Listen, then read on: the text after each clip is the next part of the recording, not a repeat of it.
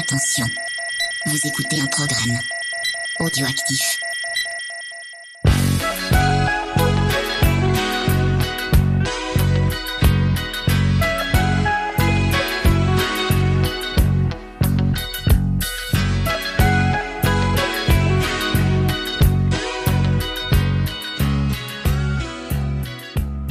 Camarades Borenos, bonsoir et bienvenue pour ce nouvel épisode d'Émotions et Canapé, le petit format de VHS et Canapé qui parle des émotions que nous ont fait ressentir les films. Alors euh, parfois quand on est plongé dans un canapé ou aussi dans un fauteuil de cinéma, il y a des deux. Vous savez que dans cette émission, hein, ce sont les, les auditeurs qui ont la parole, ce sont nos fidèles, ce sont nos camarades bourrinos qui sont avec nous et ça va continuer comme ça. Et en plus, je suis vraiment particulièrement content de faire cette émission euh, ce soir parce que mon invité, c'est un gars avec qui euh, j'ai l'impression que ça a pas mal matché euh, sur Twitter. Tu vois, des fois, je grogne après les réseaux sociaux, mais il y a aussi des trucs cool. On s'est même rencontrés en vrai. Et mon ami Rebeu des Bois, bah, je t'aime beaucoup. Voilà, je te le dis comme ça, en direct. Moi aussi, je t'aime d'amour, Ron. Ah. C'est un coup de foot total avec VHS et Canapé et toute la team. On vous, je vous aime grave, les gars. Vous êtes des frères. Bon, on part sur de, sur de bonnes bases. Hein. euh. Alors, je vais, je, vais, je vais faire la présentation à ta place, mais t'inquiète pas, je te donnerai la parole. Hein. T'inquiète, Euh, y a pas de problème. Rebeu des Bois, c'est une chaîne YouTube qu'on aime bien chez VHS et Canapé parce que t'as un enthousiasme qui me fait toujours énormément plaisir. T'arrives même des fois à me convaincre de m'intéresser à des trucs euh, bah, que j'aime pas trop, quoi. Ah, ça fait plaisir. et ça, et, et ça c'est fort. Et je suis un très petit consommateur de YouTube, mais je regarde tes vidéos avec beaucoup d'attention. J'aime vraiment bien, euh, j'ai vraiment bien Ah, ta, c'est très, ta très gentil, pêche, quoi. C'est vraiment très sympa. Et puis c'est aussi un petit podcast dont tu peux nous parler. Euh, Ma vie est une série télé aussi qu'on a lancée euh, l'année dernière avec mon ami euh, fidèle. Là, ça fait presque un an là, qu'on y est là. On a fait pratiquement nos 12 numéros. On a fait un numéro par mois.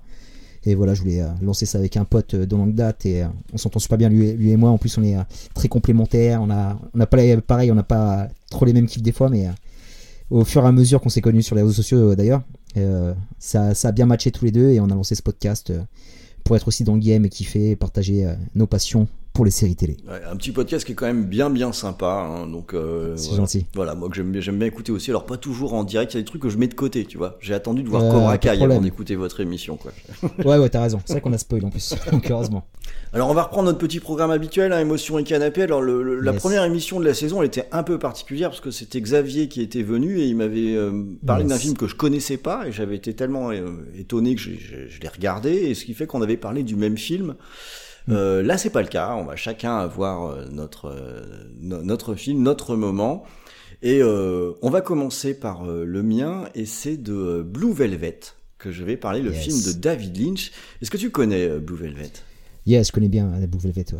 alors moi, c'est c'est un film qui me tient beaucoup à cœur. Je crois que c'est mon préféré de David Lynch, en fait. Et- Ah, carrément. Ouais, Ouais. Bah, je pense que c'est mon préféré. Ouais. Des fois, je me creuse un peu la tête. Sais quoi mon préféré Et c'est- Je trouve que c'est le plus équilibré entre le côté, euh, le côté sensoriel et puis le côté avec une narration qui reste malgré tout maîtrisée. Quoi. L'équilibre, je trouve qu'il est vraiment bien trouvé. Euh, Ouais, c'est le truc, ouais, il, est, il est- il est vachement terre à terre sur celui-là comparé à d'autres euh, qui C'est ça. derrière, euh, qui, sont complètement fous. Alors que là, l'histoire, elle se tient du début à la fin. Et j'ai bon, c'est ce côté-là que j'ai bien apprécié. C'est plus digeste que ce qu'il fait d'habitude, même s'il y a des petits, il y a tout ce, côté, euh, ce côté folie revient quand même. Exactement, c'est exactement ça. Puis c'est peut-être mon préféré pour un côté un peu un peu nostalgique, parce qu'en fait c'est un film que j'ai découvert à sa sortie au cinéma en 87. Il est sorti en France en Oh, début bien fait, bien fait, 87. bien fait. Ouais. Et j'avais bah, j'avais 13 piges quoi à ce moment-là. Oula Et ouais, donc j'avais vraiment pile l'âge. Hein. euh, Fallait pas que ce soit que ce soit moins. Et euh, à cette époque, je lisais déjà Starfix, Mad Movies, l'écran fantastique. Enfin, en fait, mais y avait, je, je lisais des revues sur des tas de films que je pouvais pas forcément encore aller voir. Et euh, j'étais bien branché euh, sur le, le fantastique, la SF, et puis aussi les slashers quand même déjà. Euh, mais je voyais vraiment pas tout ce que je lisais. Et puis j'habitais à Rennes, on voyait pas autant de choses qu'on peut en voir à Paris. Et euh, quand il y a Blue Velvet qui, qui a débarqué, il y a eu des previews, etc. Et dans les revues, je dois dire que j'avais été bien fasciné par les, les visuels qui avaient été montrés, puis par ce qu'il disait de David Lynch, quoi. Hmm.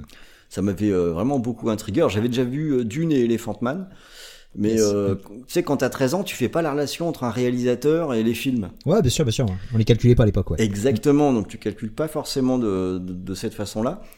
Et en fait, c'est pas plus mal que j'ai pas, j'ai pas connecté parce que quand je suis allé le voir au cinéma, euh, c'est un de ces moments qui est, qui est assez sympa, c'est que j'y suis allé sans savoir euh, à quoi m'attendre en fait. Ok, grosse, bah là, grosse surprise. De toute façon, ce film, c'est une surprise totale. Voilà, c'est ça. tu- c'est David Lynch, quoi. Tu, tu y vas, des fois, t'as des. euh, on le connaît un peu plus maintenant, tu vois, mais il arrive quand même à te surprendre encore sur Mulholland Drive et sur d'autres films qui arrivent derrière, tu vois. Il est toujours.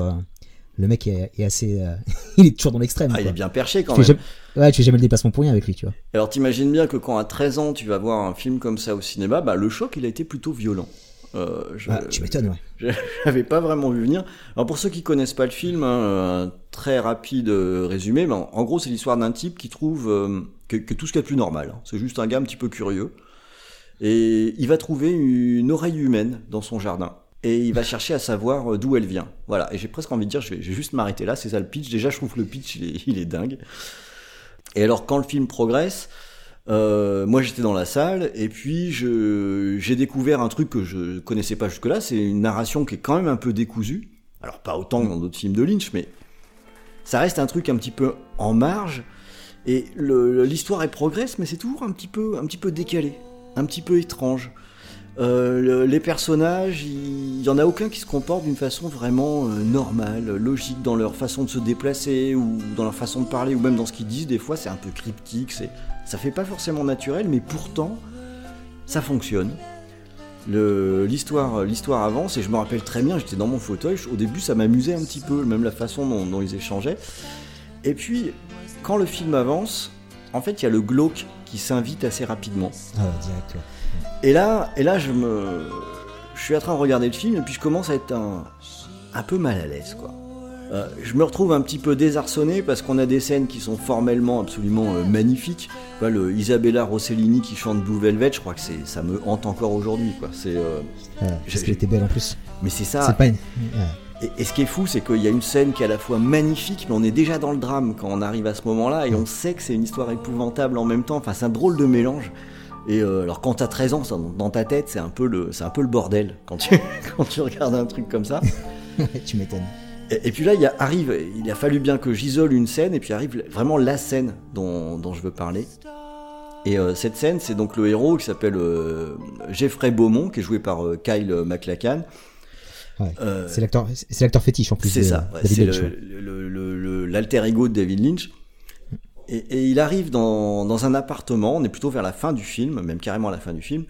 Et il arrive dans un appartement et c'est le moment où il va se confronter au, méchant de l'histoire, Frank, euh, qui est un, authentique psychopathe. hein. C'est euh, Dennis Hopper qui le joue et franchement, il fout authentiquement la trouille. Et alors dans cette scène, euh, je vais pas forcément dévoiler les enjeux pour ceux qui n'ont pas vu le film, je trouverais ça dommage, mais on suit le personnage et il arrive déjà dans un appartement qui est complètement invraisemblable. Il est tout violet, l'appartement. Je veux dire, le, le- les murs sont violets, la moquette est violette. Euh, le, c'est, déjà très étrange. La cuisine est dans le salon. Enfin, ça a l'air d'être un détail, mais c'est, chelou, quoi. C'est pas tout à fait normal. Et quand il, rentre là-dedans, et t'as un mec qui est debout, qui a la tête en sang, et il est juste immobile, euh, debout. Il y, a- y y même un bout de cerveau qui, qui dépasse. Oui, oui, oui, c'est. Ah, et on va pas te dire pourquoi hein, ou quoi que ce soit. Il est là, le mec. Mm. Et t'en as un autre qui est attaché dans une chaise. Manifestement, il a, il a été torturé. Enfin, la mise en place, on dirait presque déjà un tableau abstrait, en fait, quand on Ouais, voit c'est ça. complètement. Et là, t'as le, le héros qui arrive là-dedans, il entend du bruit et il va se cacher et il va assister à la, euh, à la suite de la scène, caché dans un placard, où il va voir euh, Franck qui débarque. Franck qui est complètement défoncé, il se défonce à l'oxygène, qui se met à tirer dans tous les sens. Euh, il cherche, euh, bah, il cherche le mec. euh, il tire sur le, le gars qui est debout, là, sans rien faire, qui s'écroule, mais de façon hyper, enfin limite hyper douce. Tu sais, il juste il tombe comme ça.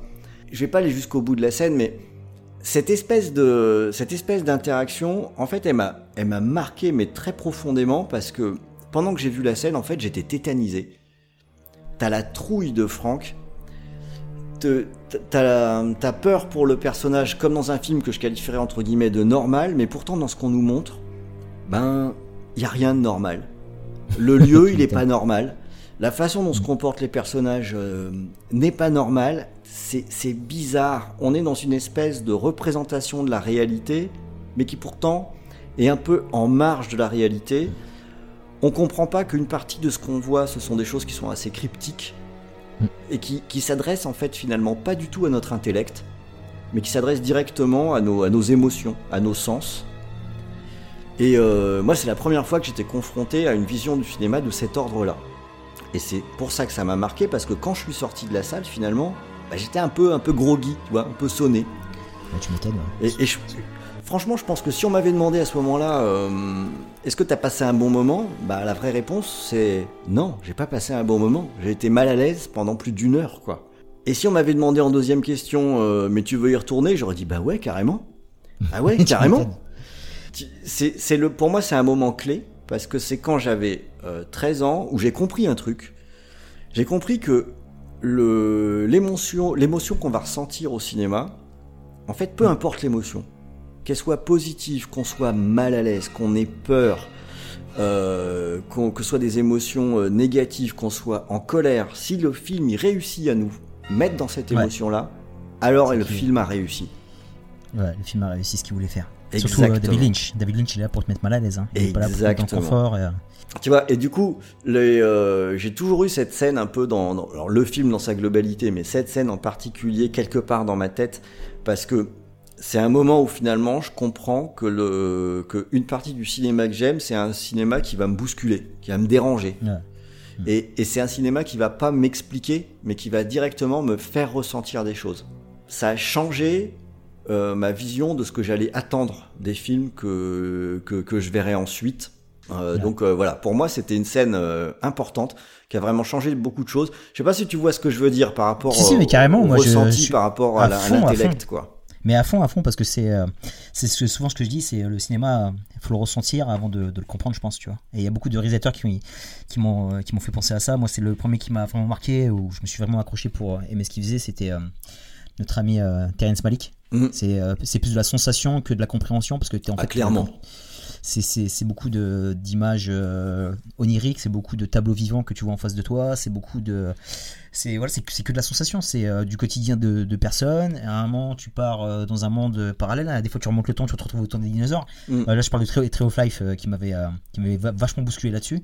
Et c'est des films qui sont importants pour ma pour moi, pour ma pour ma vie, quoi, parce que c'est surtout à mon âge. Enfin, quand tu quand tu grandis dans l'âge.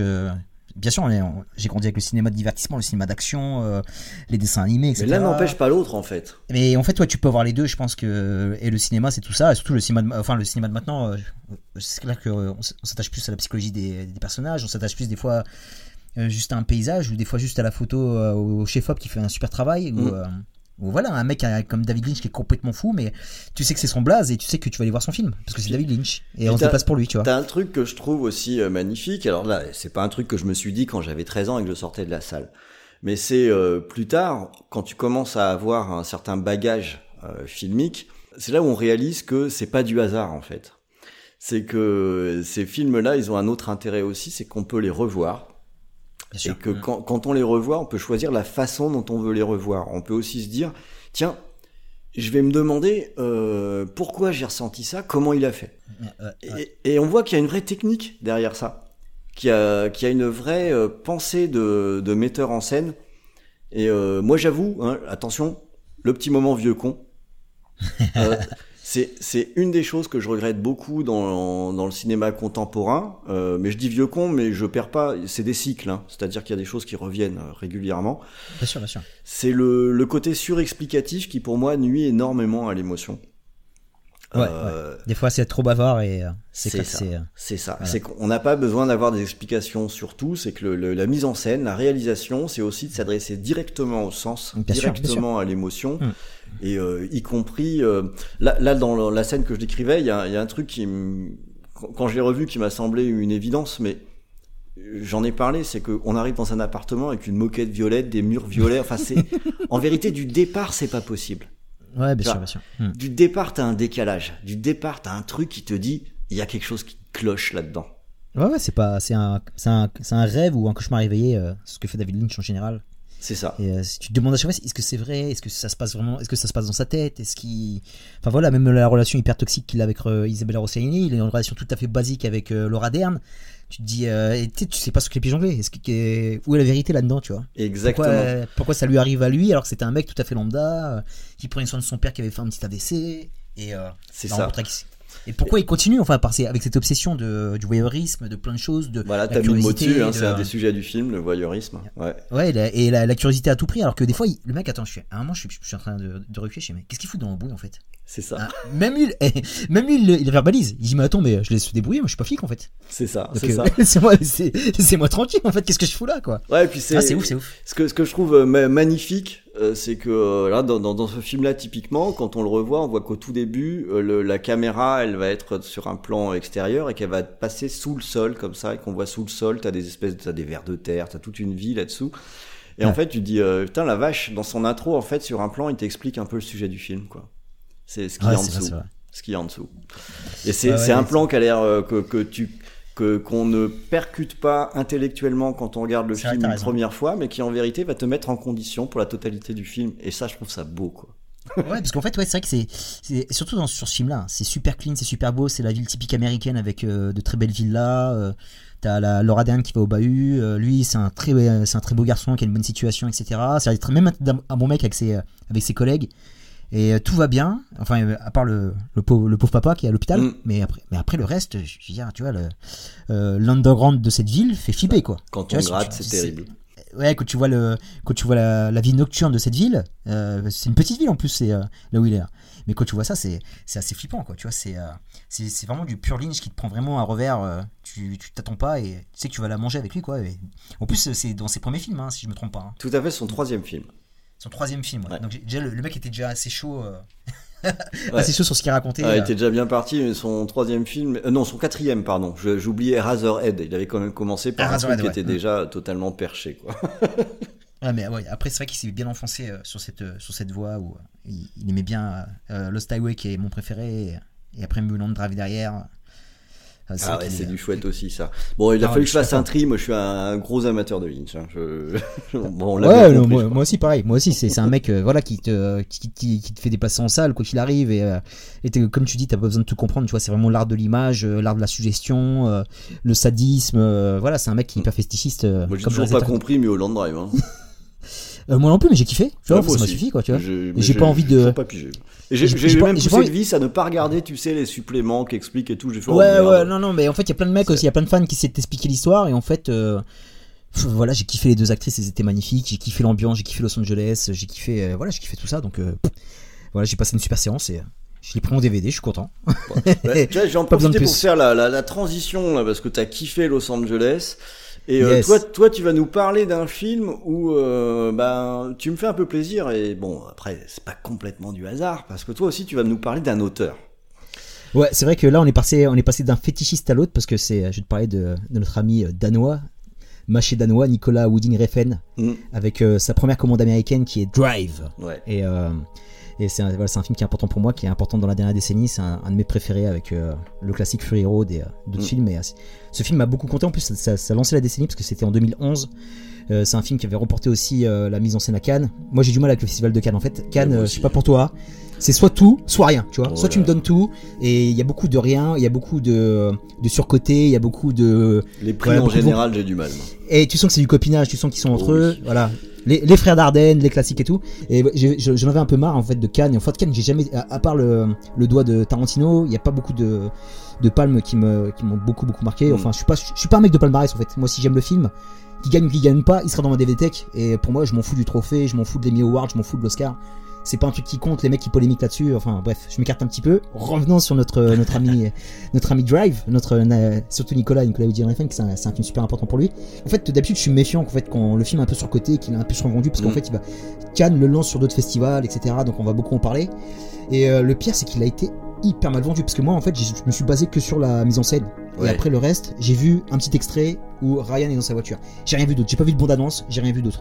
Mais le problème de Drive, c'est que en fait, euh, de fil en aiguille, euh, il y en a plein qui pensaient que ce film était un Fast and Furious like, tu vois, parce que c'était la mode du moment. Ben, j'ai un peu pensé Et, euh, ça, moi. Et euh, en fait, il- non, non, c'est pas de ta faute, c'est pas de ta faute, parce qu'il a Mm. été vendu tel quel, l'affiche, la bande-annonce quand tu la regardes, parce que moi je, je regarde pas les bandes-annonces, surtout sur celui-là où euh, moi j'étais fan de Refn, parce que j'avais vu ses films avant, euh, j'avais hyper confiance avec euh, Valor Racing, avec euh, la trilogie Butcher, Mm. avec Bronson. J'étais Je connaissais confiance. hein, pourtant, hein, mais Ouais. j'avais été très méfiant. Moi. Ouais, mais après, c'est le problème de, euh, du, euh, du, euh, du cinéaste à la mode, le cinéaste qui est importé d'Europe aussi. C'est comme ce qui est arrivé à. Kassovitz, à, à, nos amis, à nos amis français Kassovitz et comment il s'appelle Jean-François Richer. Quand ils font un film de commande aux States, bah ça se passe pas super bien, tu vois. Mm. Alors que lui, il s'en est super bien sorti. Parce qu'en fait, il a, eu, il a eu plein de soucis quand il est arrivé là-bas et euh, il le raconte un peu dans le DVD. Bon, on va pas, on va, on va pas épiloguer là-dessus. Bref, il a eu plein de problèmes à l'américaine, à la hollywoodienne et de fil en aiguille, le destin a fait qu'il a rencontré Ryan Gosling. Et euh, ils se sont mis tous les deux sur ce projet et, euh, c'est une super réussite parce que euh, voilà, je suis très content que ce soit pas un Fast and Furious. Je suis très content de tout ce qu'il m'a donné comme émotion parce que Drive pour moi c'est voilà, c'est comme tu dis émotion et canapé, c'est parfait pour émotion et canapé parce que pour moi Drive c'est une explosion d'émotions, c'est une explosion de, sentiments contradictoires parce qu'en fait dans ce film là il y a- il y, a plusieurs films. Il y a le film de gangster, il y a le film de braquage, le film d'action, le western urbain parce que ça se passe à Los Angeles qui est une magnifique ville, qui est une ville hyper cinégénique. Vraiment, c'est, euh, je suis l'œuvre de cette ville. Je suis plus euh, Los Angeles que New York. C'est aussi un revenge movie. Et ce qui m'a vraiment plu, bizarrement, je sais pas pourquoi, je suis, je suis resté là-dessus, c'est le drame familial et la vraie Mhm. histoire d'amour qui se passe dans le film. C'est le côté du récit qui m'a vraiment le plus saisi, qui m'a. Vraiment, j'ai j'ai su- j'ai surkiffé ce, ce moment. Tu l'as vu en salle? Ouais, je l'ai vu en salle, je l'ai vu. euh, Je peux même te donner la date parce que le film est sorti le 5 octobre et je bossais, j'ai pas pu aller le voir. Et euh, euh, en début d'après-midi du 6 octobre, j'y suis allé directement, tu vois. D'accord. Parce que c'était, pour moi, c'était, j'ai foncé le voir et franchement, j'ai été saisi. Bah, on connaît cette fameuse scène, cette fameuse introduction. Parce que là, on part sur l'introduction. Il n'y a pas de générique. On attaque directement pied au plancher. On est dans la voiture de Ryan Gosling. Il y a un braquage de ouf. Tu vois que le mec, il gère parfaitement ce qu'il a à faire. Et euh, Los Angeles, c'est, c'est sublime parce que derrière, t'as l'opening avec les crédits où tu vois carrément euh, Los Angeles nocturne. Tu vois le downtown Los Angeles. Et euh, au niveau urbain, c'est, c'est vraiment. il a- il Les a lumières sont superbes.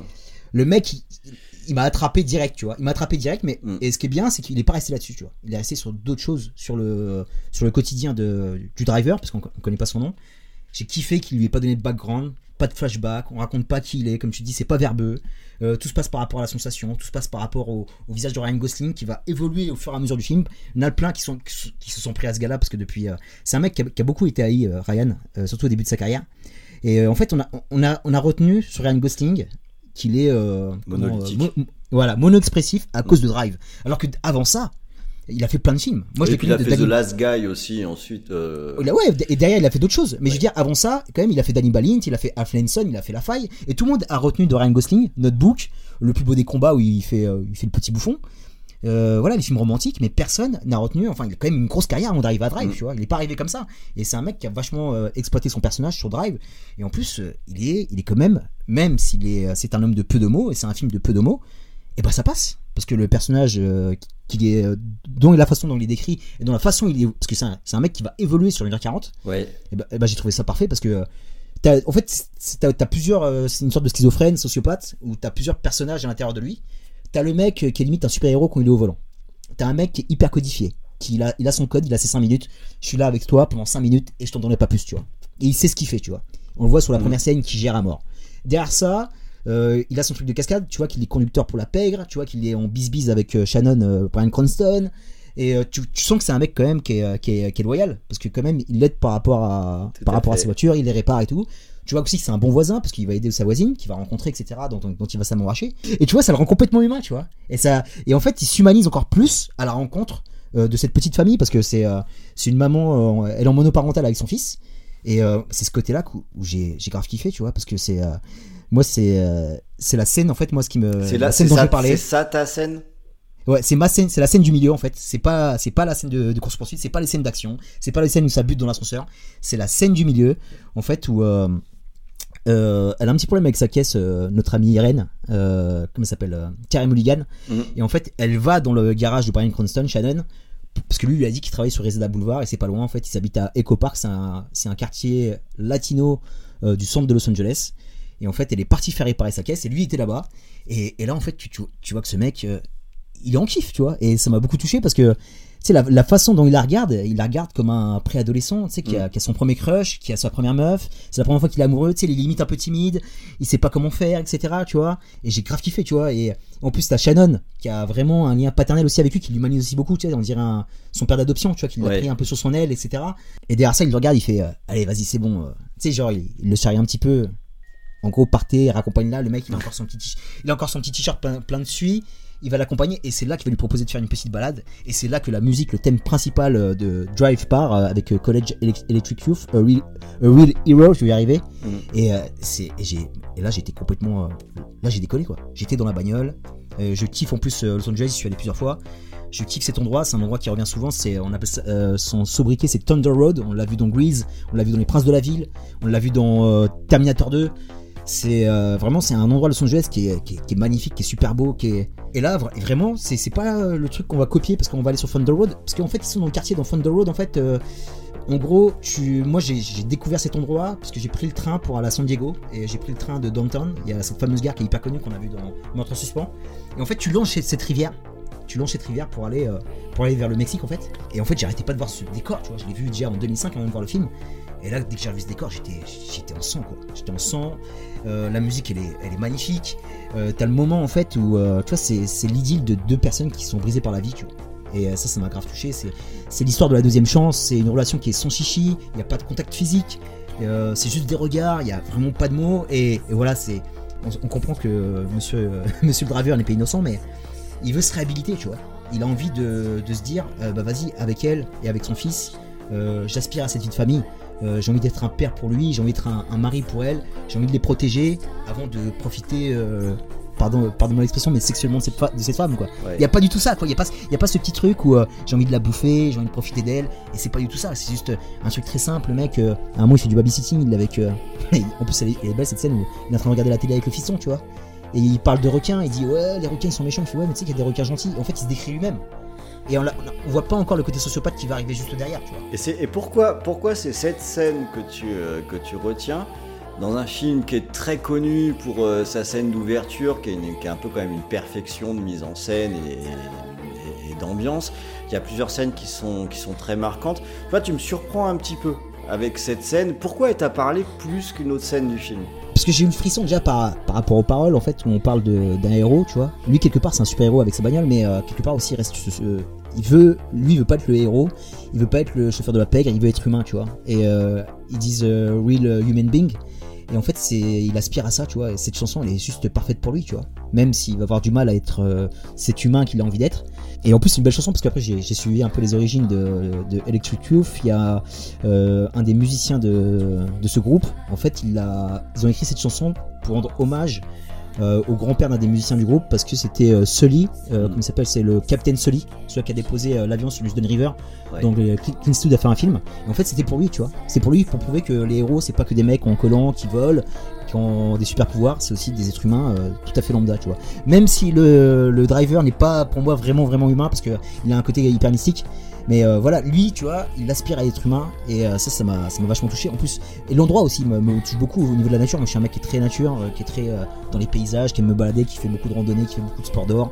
Et voilà, c'est, des trucs hyper simples qui vont me toucher plutôt que des trucs hyper factices. Parce que là, c'est un endroit qui est palpable parce que j'y suis allé, tu vois. Ouais. Cette, cette rivière, elle est magnifique. Tu vois, ça m'a, pas- ça m'a rappelé l'Algérie quand j'allais avec mes frères. en fait, on avait, un- j'habitais dans un village en Algérie, dans une montagne. Le seul endroit où on pouvait kiffer, parce que nous on était complètement anciens, on n'était pas dans la ville, on était dans la montagne, tu vois. Mhm. Le seul endroit qu'on pouvait kiffer, c'était un petit ruisseau qui avait en bas, de, en bas du village. On pouvait aller se baigner en fin d'après-midi. Je sais pas pourquoi, on avait juste. euh, parce que là-bas ils font la sieste. Et après, en fait, tu peux sortir à partir de 4h pour, euh, pour t'éclater. Et on avait cette petite rivière, on, fait- on se baignait, on faisait des ricochets. Et là, c'était pareil, cette petite votre rivière. endroit, quoi. Ouais, et ça m'a parlé parce que je, vois cette petite rivière, je vois le, le petit Benicio qui est avec euh, Ryan, ils font des ricochets, t'as Carey Mulligan à côté. Sais, voilà, c'est c'est- c'est magnifique, c'est euh, c'est bucolique, c'est c'est juste euh, perfect. Pourtant, ça pourrait être hy- hyper ringard, hyper cheesy, tu vois, avec la musique, euh, le, tu sais, les... en plus c'est la fin d'après-midi, donc il y, a le so- il y a le soleil qui se couche et tout, mais purée, mais ça passe à 100 à Je pourrais Elle voir est, cette scène. elle est sur Tous les jours. ouais. ouais.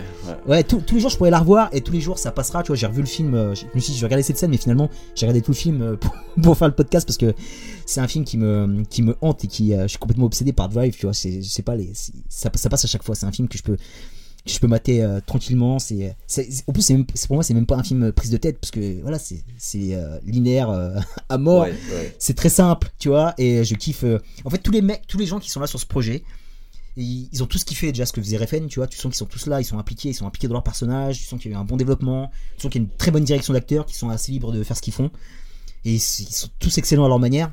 Et, euh, et- Ouais, mais c'est pas pour ça que t'as retenu le film. T'as Non, retenu- non. T'as, t'as retenu le film parce que finalement, quand je vois la scène que t'as choisie, Ouais. C'est parce que t'as as eu une scène qui est euh, l'histoire d'un gars, bah, qui a une histoire différente de la tienne. Enfin, j'espère que t'es pas un braqueur. Non. Mais, euh, mais, euh, mais, mais en attendant, t'as reconnu. Euh, pas, je trouve que c'est pas innocent si t'as pris cette scène. C'est que t'as reconnu un truc qui arrivait aussi en résonance Bien sûr. avec euh, avec à la fois ton, ton vécu parce que tu connaissais les lieux, mais parce qu'aussi Mm. tu avais cette espèce de, il y a cette espèce d'aspect dans cette scène où t'as le, c'est un peu ce que tu décrivais avec ta la, la rivière de quand t'étais gamin, où Mm. t'as le l'endroit familier où on est bien. Ouais, voilà, ouais. T'es en sécurité en fait. Tu Ouais, vois, tu te sens en sécurité, tu te sens chez toi, c'est naturel. Euh, il va rien t'arriver, tu sens que t'es protégé par le driver, tu sens que elle, elle est bien, qu'elle est en train de refaire sa vie, son mec il est en prison, mais elles se sont tellement bien. Et t'as aussi un, un effet qui se coule en fait. T'as l'effet, en fait, dès que la voiture part, et ben j'ai eu un moment de tristesse. Parce que tu sais que t'es dans l'univers de Nicolas Winding Refn, et tu sais que ça va tourner sa lasse, tu vois. Ouais. Et t'es triste pour les deux, parce que tu sens très bien que ça va partir en couille. Tu vois, je Ça- sais très- Parce que c'est suspendu. C'est- Ouais, voilà, c'est un temps, C'est c'est c'est un... un- moment suspendu. C'est Ouais. le moment où t'es un peu au pic. tu sais, Où t'es Ouais, voilà, vraiment très bien et T'as- tu dis on va essayer de faire durer ce moment le plus Ouais, longtemps possible parce que ça va pas durer. Ouais, tu vois, et c'est vraiment bien clippé, tu vois. C'est bien. La scène, elle dure quoi? 2 minutes et quelques? 2 minutes 30 C'est très très bien clippé, c'est juste parfait, ça part. Et, euh, et derrière, t'as tout le temps ce truc, t'as le. T'as une sensation de danger, même dans les débuts. Hein. Mm. Tu vois, qu'on qu'on réel, il rencontre euh, Albert Brooks, c'est pour lui serrer la main, il y a de la tension. Euh, tu sens que les mecs, ils sont pas très sains. Et dès que. Voilà, en fait, dès qu'elle lui fait. euh, dès que t'entends le téléphone sonner, même quand j'étais au cinéma, quand je l'avais vu pour la première fois, dès que j'entends le téléphone sonner, on ne la voit pas répondre au téléphone, mais sait- on sait qu'il s'est passé quelque chose. Ouais. Et dès que son mec sort de tôle, tu Ça sens que tout change. Ouais. tout change. Et en plus, ce qui est très bien aussi, c'est que c'est pas too much. Tu Mm. vois que le personnage de Ryan, il respecte ça. Il part un petit peu en retrait sans l'embrouiller. Il va pas embrouiller le quemet. Il reste là pour la famille. Et il y a toujours ce jeu de regard entre eux, en fait. À un moment, il y a euh, Oscar Isaac qui est aussi très bon dans ce film-là parce qu'il a, il a un petit rôle sympa. Et euh, il est en train de regarder sa femme, il est en train de la féliciter, tu vois. Et Carey Mulligan, elle a un regard de fou, comment elle est. Elle irradie de beauté, tu vois. Elle irradie, elle est. euh, elle hypnotise. Tu sais, elle, sourit, en fait, en, en souriant à son mari. En fait, elle pense au driver. Ouais. Elle pense pas à lui, tu vois. Et quand tu la vois dans le couloir qui est assise, lui il sort de son appart parce que c'est le mec, je pense qu'il a insomniaque, il a un gros problème. Il a besoin d'aller conduire la nuit parce que je pense que c'est là qu'il balance ses pulsions parce que un- je pense qu'il a, il a un gros souci, le monsieur. Il a un souci, ouais. Et en fait, en la regardant, tu vois, son et pareil, même s'ils savent qu'ils peuvent plus être ensemble, son regard il change complètement, tu vois. Dès qu'il la regarde, il est, il est béat, tu vois, il est béat, il a la bouche qui descend un petit peu, il a, tu sais, euh, Mm. c'est c'est pas péjoratif par rapport à Ryan Gosling, euh, si tu nous écoutes, excuse-moi, mais il a un petit regard de Droopy en fait. Il me fait penser à C'est. Droopy, le, le cartoon.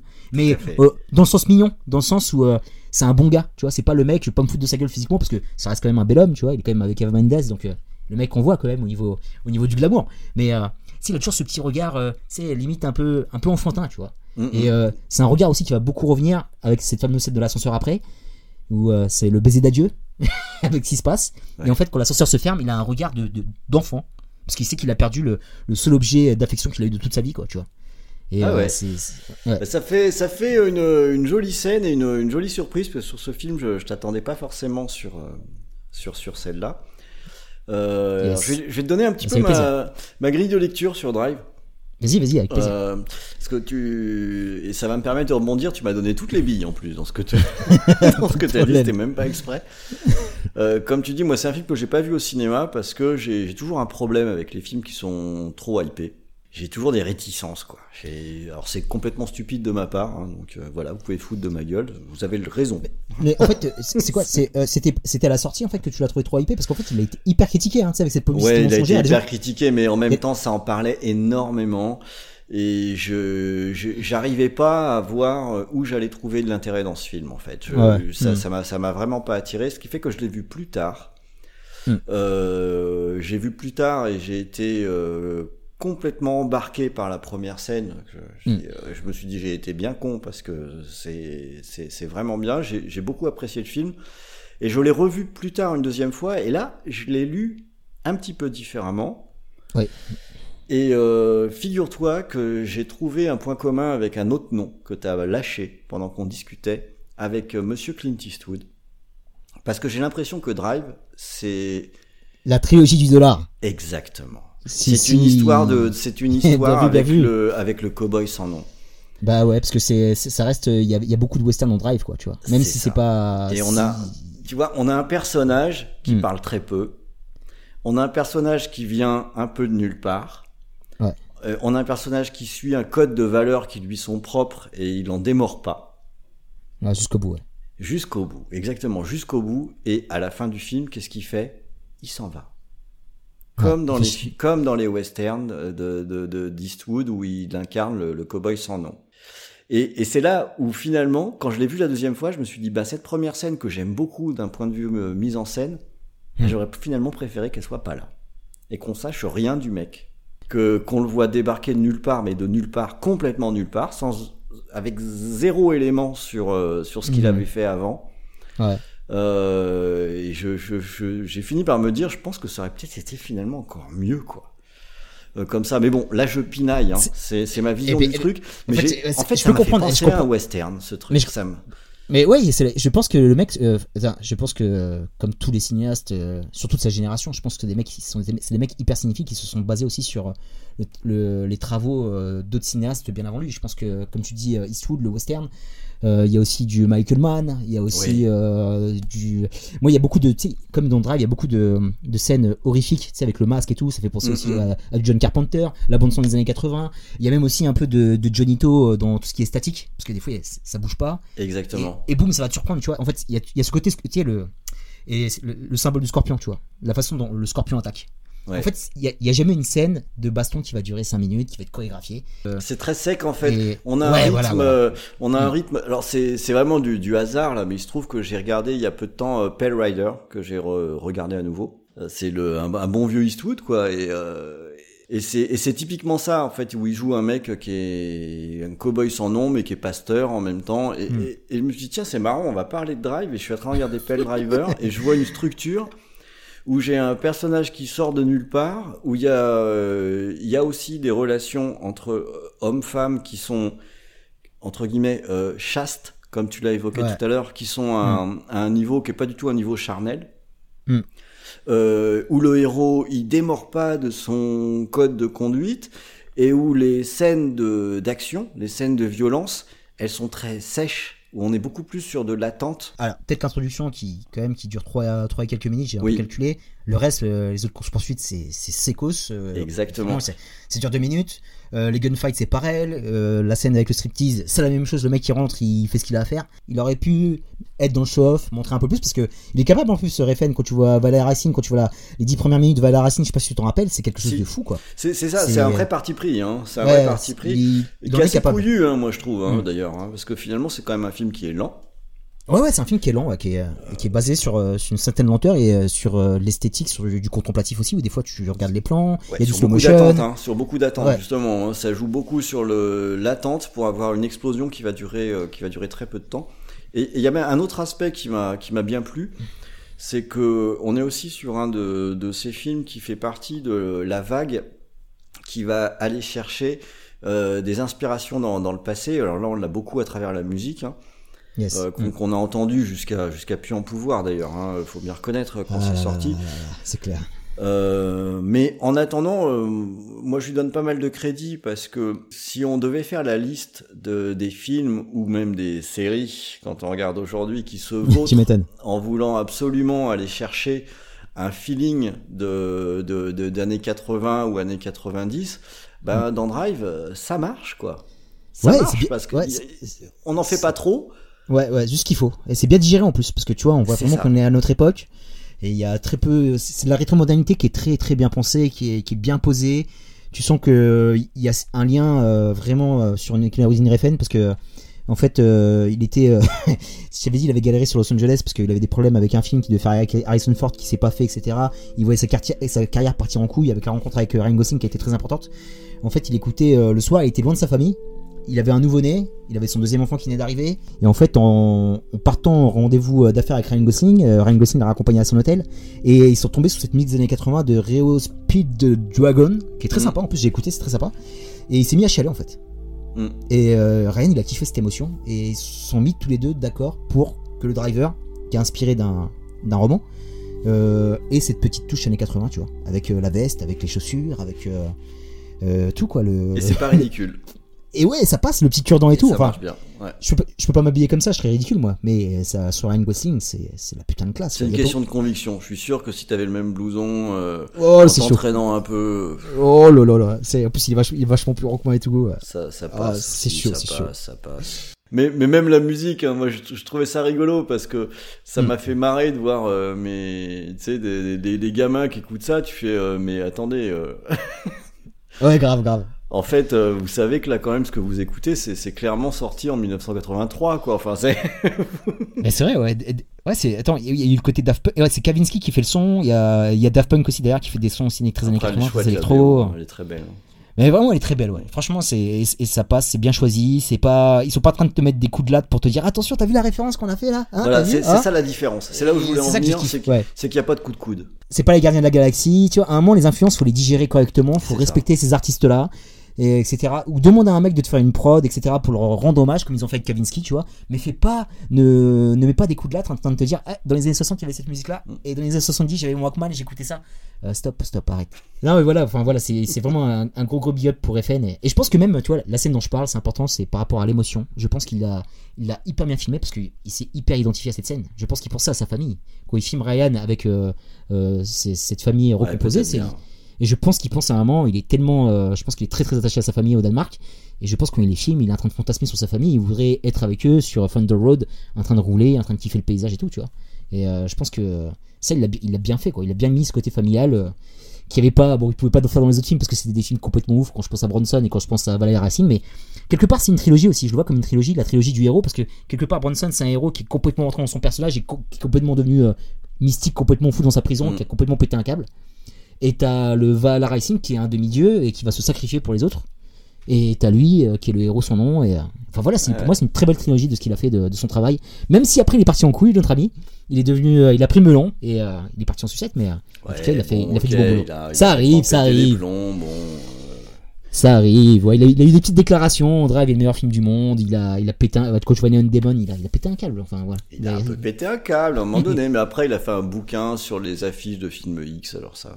Eh, franchement, eh, les Européens du Nord, les Européens du Nord quand ils s'y mettent, ils font pas semblant. Ah Ah, ouais, toute cette région là, franchement, j'ai les films norvégiens, les films, les polars euh, suédois, ils font, ils font bien bien flipper dans Ouais, le moi j'aime bien, j'aime bien. Mais en plus, il le dit, hein, il le dit clairement. Il a dit, moi, je suis fétichiste. hein. Il l'a dit clairement, cash. Et euh, on reconnaît surtout dans Only Gone Forgives, qui est euh, très très particulier, tu vois. Mais bon, après, il a une caméra qui est complètement folle. Par contre, il y a des Moi j'aime bien hein, parce que je suis. il y a- J'aime bien aussi, hein, Il y a une qualité formelle qui est quand même Ouais, ouais, il y a- quoi. il y, a, il y a de la, il y a de la putain d'image et euh, franchement, ouais. c'est, fou quoi de, de s'emparer du truc et de. Bon, je crois qu'on a pas mal fait le tour. Euh, donc vous avez vu, on a balancé quand même plein, plein, plein, plein d'amour là pour deux, deux, j'ai envie de dire de vrais réals. Et euh, Ouais, ouais, voilà. c'est euh, deuxième quart d'heure vieux con. Je m'en autorise deux. Je fais ce que je veux. D'abord, c'est mon émission. Tout à fait. Euh, c'est toujours quelque chose qui m'attriste un petit peu de voir le, le manque de réal qu'on a aujourd'hui. Ouais, ouais. Le, Ou quand on va voir un film, euh, ok, il est réalisé par euh, un tel, ah, d'accord, et je vais me rappeler de son nom dans deux semaines, là, ou, euh, Bah, le problème, c'est qu'ils sont. euh, Alors, soit ils sont, ils sont interchangeables, soit c'est des Bah, films de prod, soit c'est des films de production, ou soit c'est des mecs en fait qui sont rattrapés par la machine. Enfin, moi, je prends tout le temps les. exactement ça. J'ai à tout le temps mon- mon- j'ai toujours mon pavillon témoin. Je suis tombé sur un film il y a longtemps, c'était un film fait divers, Football Station, qui se passe sur une bavure policière. Je suis tombé sur Ryan Coogler, bordel. Je fais, mais quel magnifique euh, réalisateur, tu vois, en fait, il a, il a Mhm. saisi le truc. euh, Il y a quelques bonnes choses sur Creed et il s'est fait rattraper par la machine euh, Disney. Enfin, c'est plein de mecs comme ça qui sont rattrapés. Voilà, c'est plein de quand, mecs comme ça. Mais il faut pas oublier un truc, hein, c'est que dans le Cinoche, il y en a eu d'autres, des périodes qui sont qui étaient un peu plus basses. Bien sûr. Et ça, ça empêche pas que ça rebondit, ça empêche pas qu'il y a des mecs qui sortent. Il y a des Hmm. et voilà donc je dis je dis vieux con mais vieux à moitié vieux con parce qu'en vérité il y a toujours des choses. Il y a Ouais, non, toujours des choses à il faut- il y a toujours des choses à voir. Mais si faut- ça faut- se passe pas aux États-Unis, ben peut-être que ça se passe en Thaïlande, peut-être que ça se passe, euh, Bah ouais. j'en sais rien. Il y a, il y a des pays qui ont encore euh, rien montré. Euh, peut-être que peut-être que dans dans cinq ans, euh, le, le pays qui fera des des, des des films de dingo sera peut-être l'Ouganda, j'en sais rien quoi. Mais il faut rester curieux. Il y a, il y a Bah ouais, toujours des choses à choper. Euh, on sait pas où, où ça va tomber, mais c'est vrai que là, je trouve que c'est pas un hasard quand on est sur euh, sur depuis que je fais cette émission, on parle de, finalement de films qui sont. C'est un des films les plus récents donc on a traité, je pense, un Drive. Ah, d'accord. Euh, mais et, et c'est, je pense que c'est pas un hasard parce que euh, quand on veut transmettre de l'émotion, ça veut dire qu'il faut quand même une vraie vision derrière. Ouais, bien sûr. Bien pour, sûr. pour, le, pour le réalisateur. Et la, la, vision du réalisateur, c'est pas une question de moyens techniques ou de, de choses comme ça. Ça, ça a rien à voir avec ça. Je suis d'accord avec toi. Euh, bon, voilà, moi, je, je, je, croise toujours très fort les doigts pour me dire, il y a toujours des pépites qui sortent. Faut que les, il faut juste capitaliser dessus, quoi. On est des ouais, choses. Et, euh, c'est, et c'est la sensibilité de, du réel qui est très importante, c'est qu'il est justement son euh, très important, c'est son director cut. Tu vois, là, il s'est battu pour Drive, qui est sorti sur un circuit indépendant, qui est une petite production. Il a eu euh, l'aval de tous ses producteurs pour faire le film qu'il voulait, quoi. Et ça, on le ressent, tu vois. C'est très important par rapport à pas mal de réels qui sont bons. euh. je fais aussi un big up à Mark Webb qui avait fait 500, 500 jours ensemble avant de partir sur Spider-Man. C'est un mec qui avait tu vois 500 jours ensemble c'est pas pour moi la comédie romantique parfaite mais c'est sa fourmi sa d'idées c'était un film qui était simple c'était un film qui était joli et derrière ça bof il est chopé par la machine pour aller faire Spider-Man enfin tu vois à un moment là, euh, c'est- dommage c'est dommage parce que c'est après ces gars-là ils sont bouffés quoi et derrière euh, pour qu'ils se relancent euh, c'est chaud pour les rattraper C'est plus compliqué. Voilà, c'est plus plus compliqué c'est important c'est important c'est important qu'ils soient là bon on fait confiance à Gareth Evans qui nous a fait The Raid et lui il a pas été chopé C'est un des noms auxquels je pense, exactement. voilà. c'est le seul pour l'instant le mec ils l'ont pas attrapé ils ont essayé c'est- tout à fait ça. Ah, il y a, Ouais, y y d'autres petits trucs, tu sais, il y a des fois, t'as des petits machins qui sortent en France comme ça. Même en France, putain, t'as des gars qui sortent, tu te dis, ah merde, il y a quelque chose, quoi. Donc faut capitaliser. euh, ouais il- on pense à Big Up à Guillaume Guillaume Pierret par exemple, voilà, Ouais. typiquement, Big up, euh, ce qu'a fait Guillaume, euh, moi je trouve Yes, ça Guillaume. très très intéressant. euh, il faut il faut il faut il faut, faut juste garder, garder la flamme, quoi, et pas se faire, pas se faire gauler. Mais on est à une époque qui est ce qu'elle est. Euh, Peut-être Ouais. que ce sera pas pareil dans 4 ans. On sait.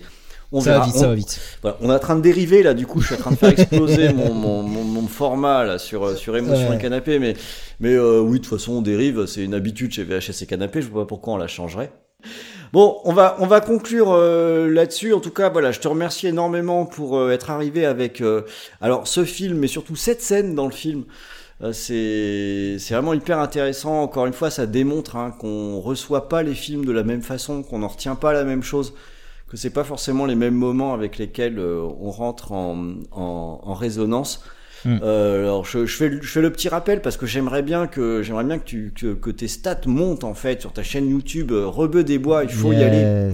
Je vous, je vous Venez, assure, vous ça, met ça met la patate. Même quand on n'est pas d'accord et qu'on dit rebeu, là, sérieux, tu déconnes, tu vas pas me dire que t'as trouvé ça bien. C'est pas grave. Il a toujours des arguments et il, est capable de vous embarquer. Hein. J'essaye j'essaye je, je crois que je me suis même déjà fait avoir à me dire, ah putain, peut-être qu'il a raison finalement. mais finalement non en fait je suis parti voir le film en fait il est nul Ouais. j'ai pas pu le sauver non non t'as dit de la merde ça arrive ça arrive Mais, euh, mais voilà, donc euh, jetez un petit coup d'œil sur la chaîne une YouTube chance, hein, ouais. de, de, de Rebeu des Bois, le, le, le podcast aussi, euh, Ma vie est une série télé, qui, est- qui, gentil. est- qui est bien sympa, qui est bien sympa, que j'aime Yes, bien yes. écouter, c'est quand même bien décontracté aussi. Euh, c'est c'est pas mal et, puis voilà et puis on est des, des copains dans la galaxie VHS et canapé donc euh, vous savez qu'on a l'habitude de pas hésiter à discuter euh, sur Twitter alors euh, sur le Discord pas trop on a été un peu feignant mais on a dit ah, on va se rebouger un peu le cul quand même sur le Discord VHS Ouais. canapé qui était bien parti puis on a fait nos feignasses après euh, derrière ça c'était bien Discord hein mais oui, super oui, Discord. on a fait un peu nos feignasses alors que c'est dommage, c'est un bon outil. Et, Ouais. et je crois que toi aussi, hein, t'es pas contre euh, discuter. euh, Où est-ce qu'on peut te retrouver, euh, Rebeu? Euh, bah, euh, tous les réseaux sociaux, Twitter, Facebook, euh, là YouTube, je commence à lancer mes premiers lives aussi parce que j'ai dépassé la barre des 1000 il faut fêter ça. Je voulais fêter ça en live, malheureusement avec le Covid, c'est un peu compliqué donc je pense que ça va se faire en, ça en live euh, pour très bientôt et euh, donc euh, ça, ça fait plaisir que ça décolle un petit peu. Après moi je suis pas, franchement, je suis, pas à la recherche de l'abonné à tout prix, j'ai juste envie de partager, kiffer. Passer des bons moments avec toi, passer des bons moments avec les gens que je rencontre, continuer à aller au cinéma, surtout c'est très important, c'est d'aller au cinéma. Moi je suis qu'une chaîne YouTube qui transmet un message d'amour par rapport à ce que je kiffe. J'ai envie de rendre hommage au cinéma. Je suis pas là pour ma gueule, je suis pas en train de, de, de me mettre en scène. Mm. L'important c'est le message, tu vois. C'est euh, c'est c'est pas les stats, c'est pas la- le nombre d'abonnés, c'est euh, c'est pas le nombre de vues, c'est le, le message que tu as à passer. C'est une façon aussi de remercier le cinéma de tout ce que le cinéma m'a apporté. Et euh, c'est ça que j'ai envie de retenir par rapport à ça. Et par rapport à Drive, euh, se donner une deuxième chance avec euh, son couple, même une troisième, même une quatrième, même une cinquième.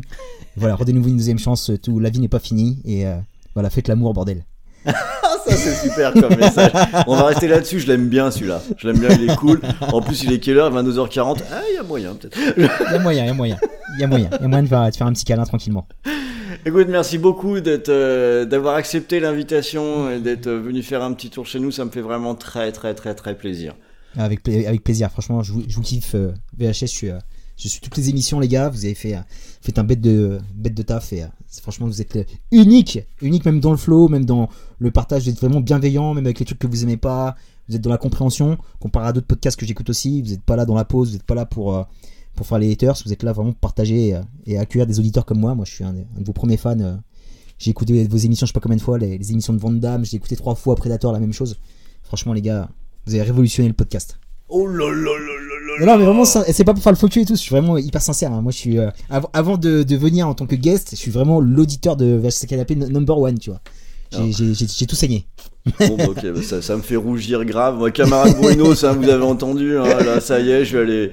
Je vais pouvoir, je vais pouvoir aller me coucher en étant de super bonne humeur.